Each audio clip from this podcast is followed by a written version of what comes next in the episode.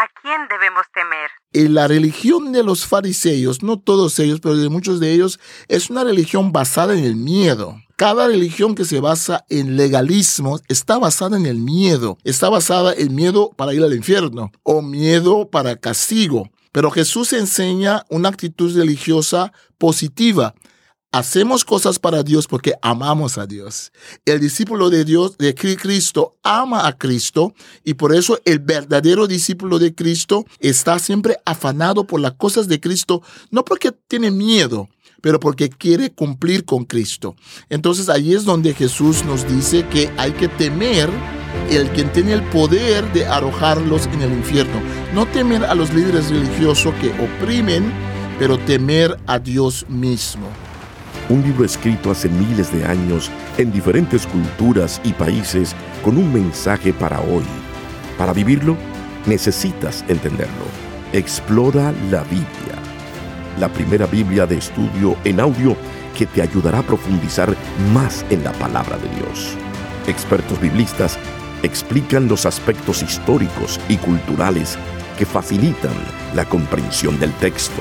Explora la Biblia Saludos.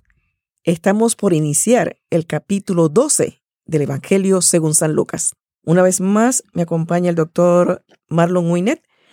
Hemos estado conversando sobre todo el Evangelio según San Lucas y la verdad que cada vez que tomamos el texto bíblico encontramos cosas nuevas que a veces se nos pasa por encimita. Y yo creo, doctor Marlon, que es uno de nuestros traductores bíblicos de Sociedades Bíblicas Unidas, que este versículo 12 podemos hacer un pequeño o tal vez grande enlace con el capítulo 11, el que acabamos de, de escuchar.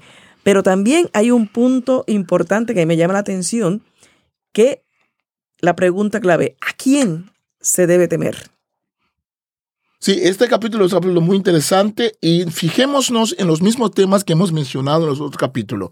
Los opositores de Jesús aparecen aquí de forma fuerte, Jesús sigue hablando sobre ellos y sigue definiendo qué es lo que consiste en ser enemigo de Jesús, enemigo del Evangelio y del reino de Dios. En segundo lugar, en este capítulo, fíjense bien en el tema del siervo. ¿Quién es el siervo fiel o infiel? ¿Quién es el siervo vigilante o no vigilante? ¿Qué significa ser parte del reino de Dios? Jesús lo va a definir cada vez con diferentes ejemplos qué significa ser súbditos, permitir el reino de Dios en nuestras vidas. Esta es una constante en el Evangelio de San Lucas, ¿no? El reino de Dios, eh, eh, destacar esa importancia. Escuchemos el capítulo 12 del Evangelio según San Lucas. Evangelio de Lucas, capítulo 12. La levadura de los fariseos. Mientras tanto la gente se había reunido por millares. Era tal la multitud que se atropellaban unos contra otros. Jesús comenzó entonces a hablar y en primer término les dijo a sus discípulos, Cuídense de la levadura de los fariseos que es la hipocresía porque no hay nada encubierto que no haya de ser manifestado, ni nada oculto que no haya de saberse. Por tanto, todo lo que ustedes digan en la oscuridad se oirá a plena luz, y lo que ustedes musiten en la alcoba se dará a conocer desde las azoteas. ¿A quién se debe temer? Amigos míos, yo les digo a ustedes que no deben temer a los que matan el cuerpo, pero más de eso no pueden hacer después. Yo les voy a enseñar a quién deben temer. Teman a aquel que después de quitar la vida tiene el poder de arrojarlos en el infierno. Sí, a él tenganle miedo. ¿Acaso no se venden cinco pajarillos por un par de monedas?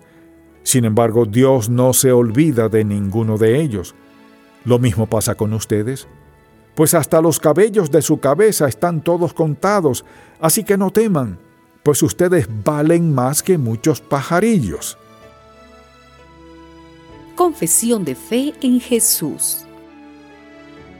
Yo les digo que a todo aquel que me confiese delante de los hombres, también el Hijo del Hombre lo confesará delante de los ángeles de Dios.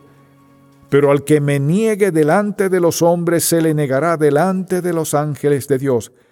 Toda palabra que se diga en contra del Hijo del Hombre será perdonada, pero toda blasfemia en contra del Espíritu Santo no será perdonada.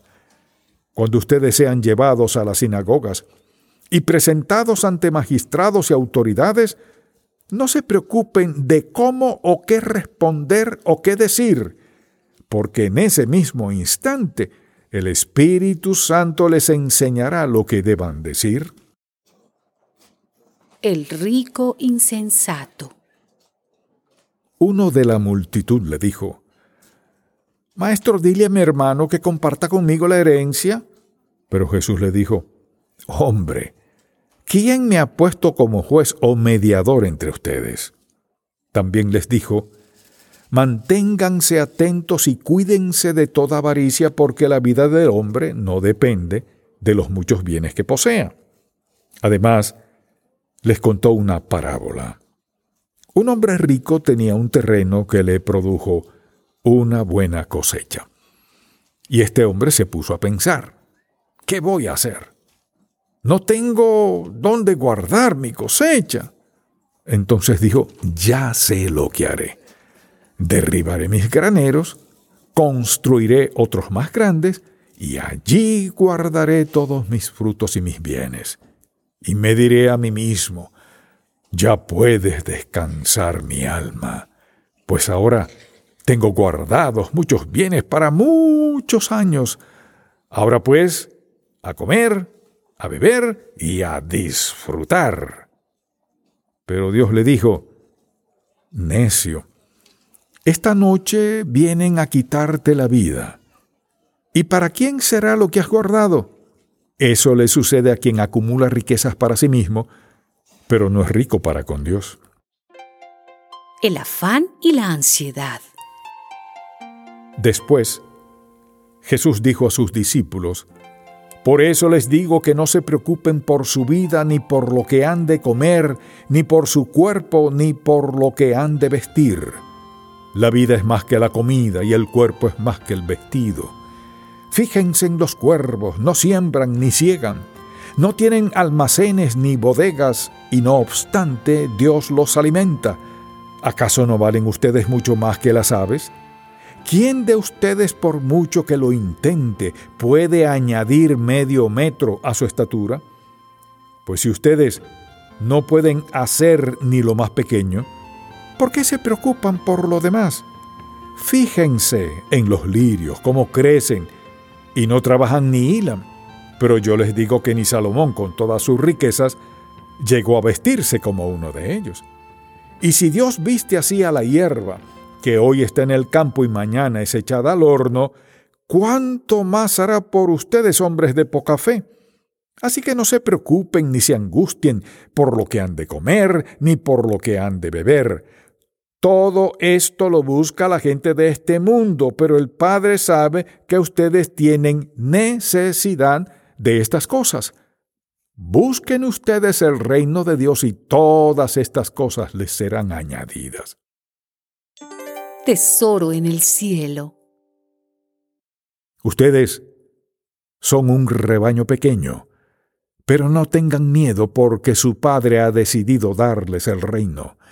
Vendan lo que ahora tienen y denlo como limosna.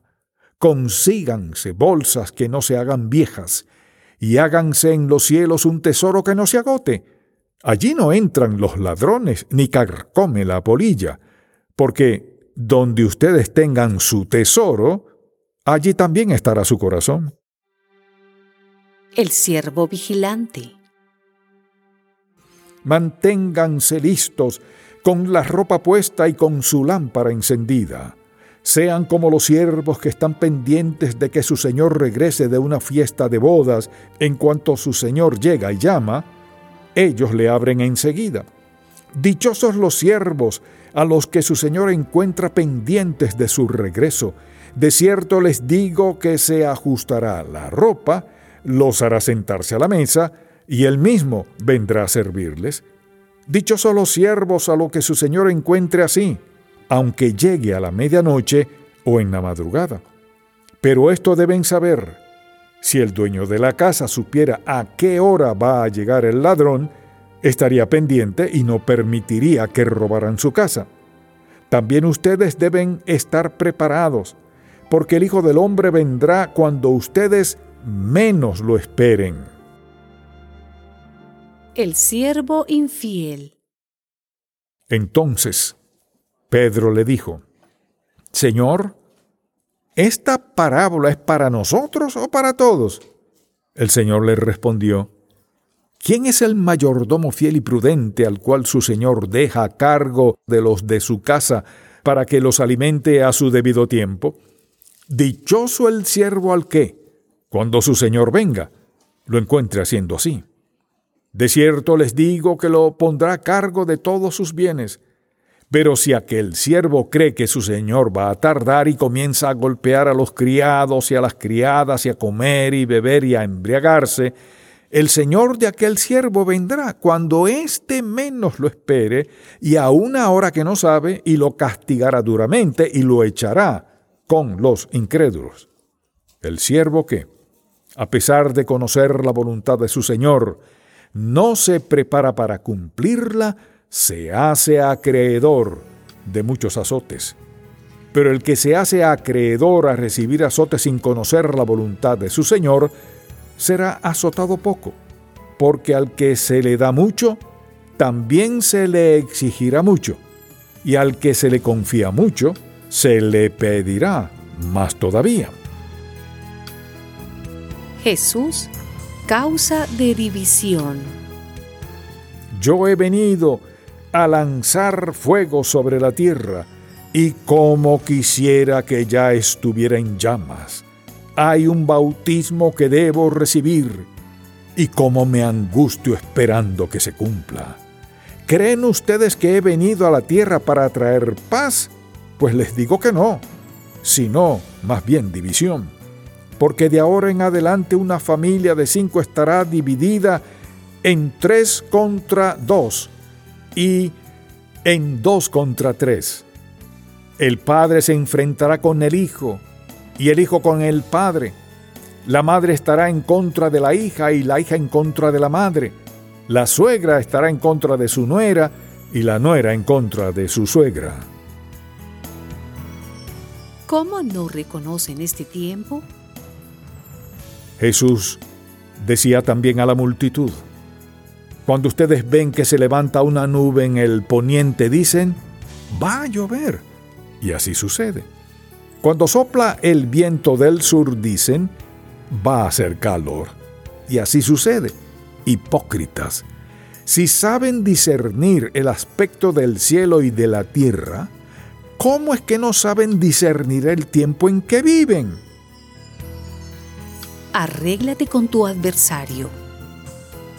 ¿Por qué no juzgan ustedes mismos lo que es justo?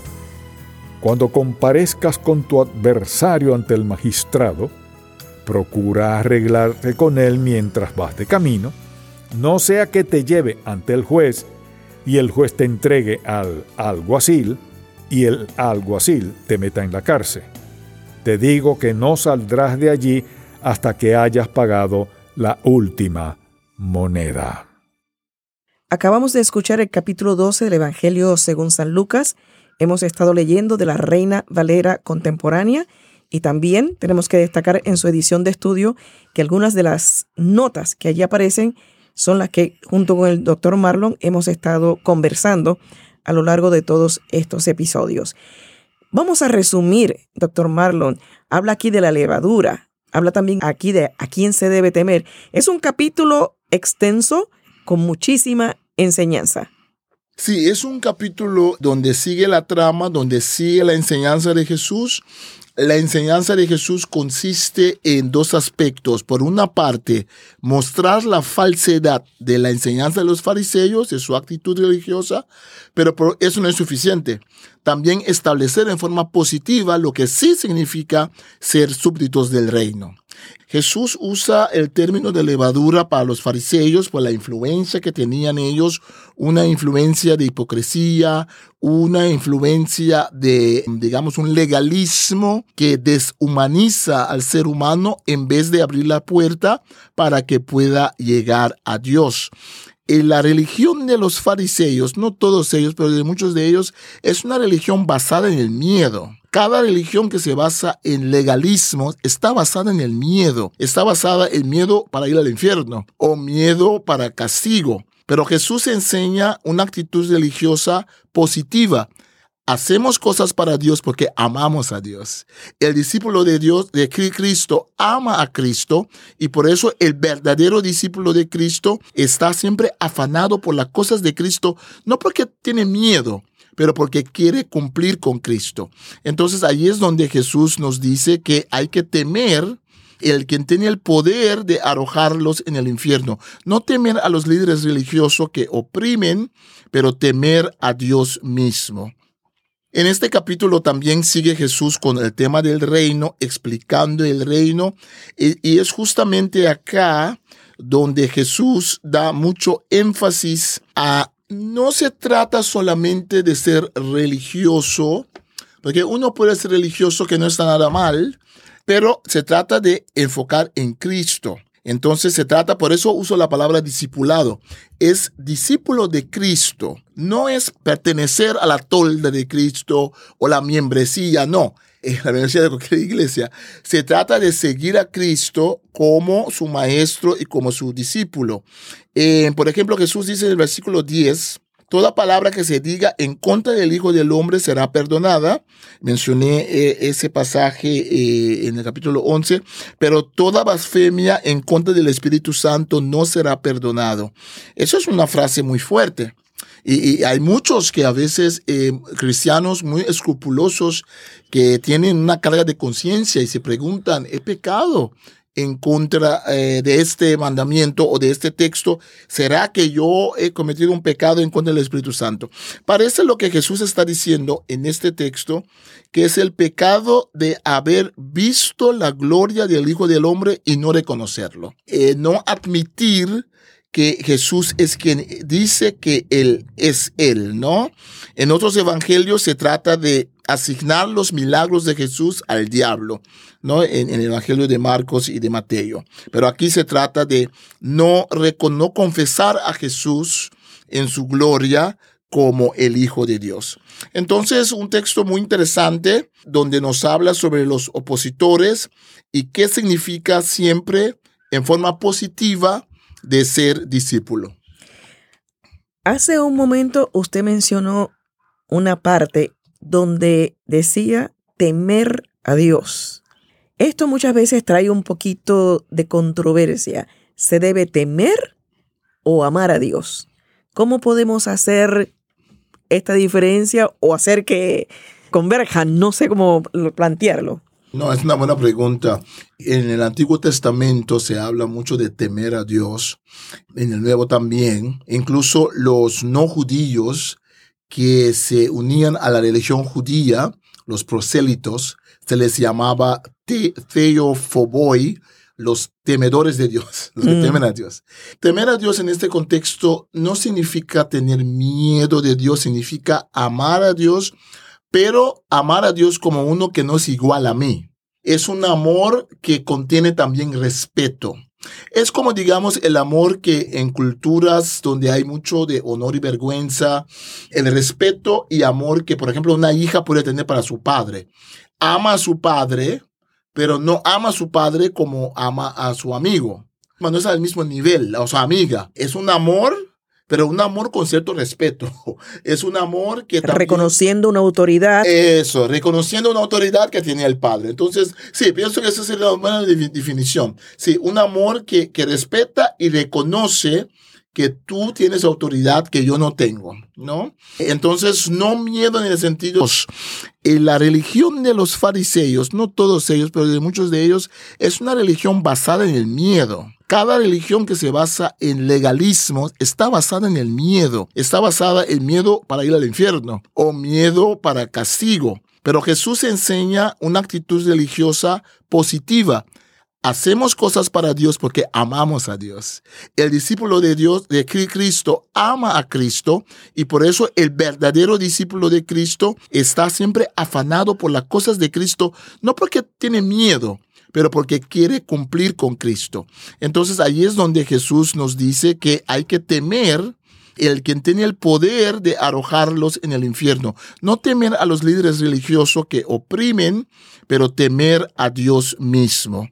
Entonces eso explica que en el versículo 32 dice, ustedes son un rebaño pequeño, pero no tengan miedo, porque su Padre ha decidido darles el reino. Sí, eso nos indica otro tipo de actitud ah, espiritual que lo de los fariseos. Los fariseos manejaban a la gente por medio del miedo.